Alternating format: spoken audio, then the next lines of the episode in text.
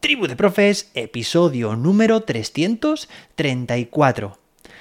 ¿Qué tal? ¿Cómo va todo? ¿Cómo va la semana? Espero que estés muy bien. Oye, que gustó mucho el episodio express de ayer, el de la nueva pedagogía en verso esas rimas en torno a la inteligencia artificial y la figura del docente. Bueno, hoy no te voy a traer otra poesía, aunque seguramente pues otro día volvamos a generar otra, pero bueno, aunque no sean rimas, lo que vas a escuchar ahora, pues posiblemente también te hagan palmas las orejas, porque vengo a tratar un tema, pues que últimamente cuando lo hablo con los con más profes, pues me, dicen que, si realmente eso es así, que no se lo creen, vale, vamos, que, que me tachan casi de, de brujo.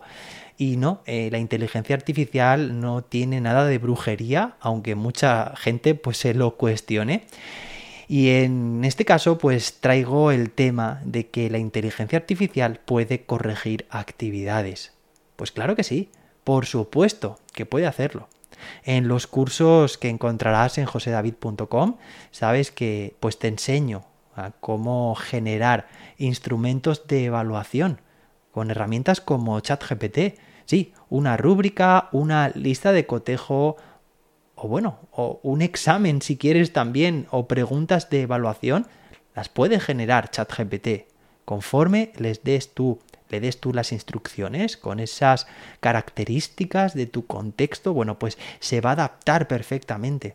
Es muy fácil con ChatGPT hoy en día generar pues mm, no una, sino una variedad de instrumentos de evaluación acorde al contexto educativo. Claro, esto hoy en día o mejor dicho, hace un tiempo, hace unos pocos meses, era completamente impensable. Yo voy a diseñar, por ejemplo, una rúbrica para cada nivel de aprendizaje que hay en mi clase, o voy a diseñar una prueba distinta. Bueno, pues sí, en algunos casos lo hacíamos, pero claro, a costa de nuestro tiempo mermando muchas veces pues nuestro tiempo de familia, de ocio, personal. Claro, esto hoy en día está completamente superado y me gustaría, fiel oyente, pues que te aprovecharas, te beneficiaras de los beneficios de ChatGPT. Y claro, para rizar el rizo, ¿qué pasa? Que la IA me, permita me permite generar instrumentos de evaluación.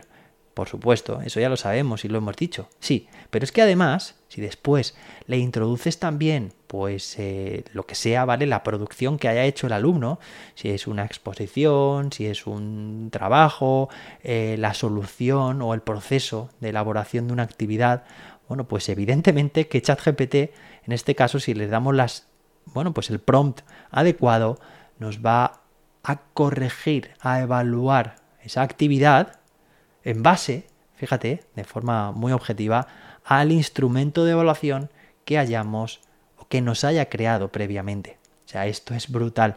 Lo hace de manera instantánea, lo hace de manera muy rigurosa, de manera muy objetiva, con el nivel de detalle que tú quieras que nos proporcione. Y es que esto no tiene precio, porque sustituye esa labor que muchas veces es muy mecánica, muy burocrática, bueno, ¿qué te voy a decir yo, no? De corregir, pues esto nos facilita muchísimo ChatGPT, nos mejora nuestra calidad de vida, nos da mucho más tiempo para que tengas para tu familia, para tu ocio, para ti o para poder dedicarle tiempo en tu trabajo a otras a otros aspectos, a otros procesos que en otros casos sería imposible. Así que espero que, bueno, pues que te animes a aprender ChatGPT, a utilizar ChatGPT y muchas más herramientas de inteligencia artificial que han venido para mejorar la educación. Entra en josedavid.com y ahí encontrarás pues una infinidad de cursos. Podrás hacerlo, bueno, y que te animo a que te unas a la bueno, pues a todos los profes que se están uniendo a esta tribu de profes que está creciendo y mejorando su labor docente cada día. Nos escuchamos de nuevo muy pronto en un nuevo episodio. Hasta entonces, que la innovación te acompañe.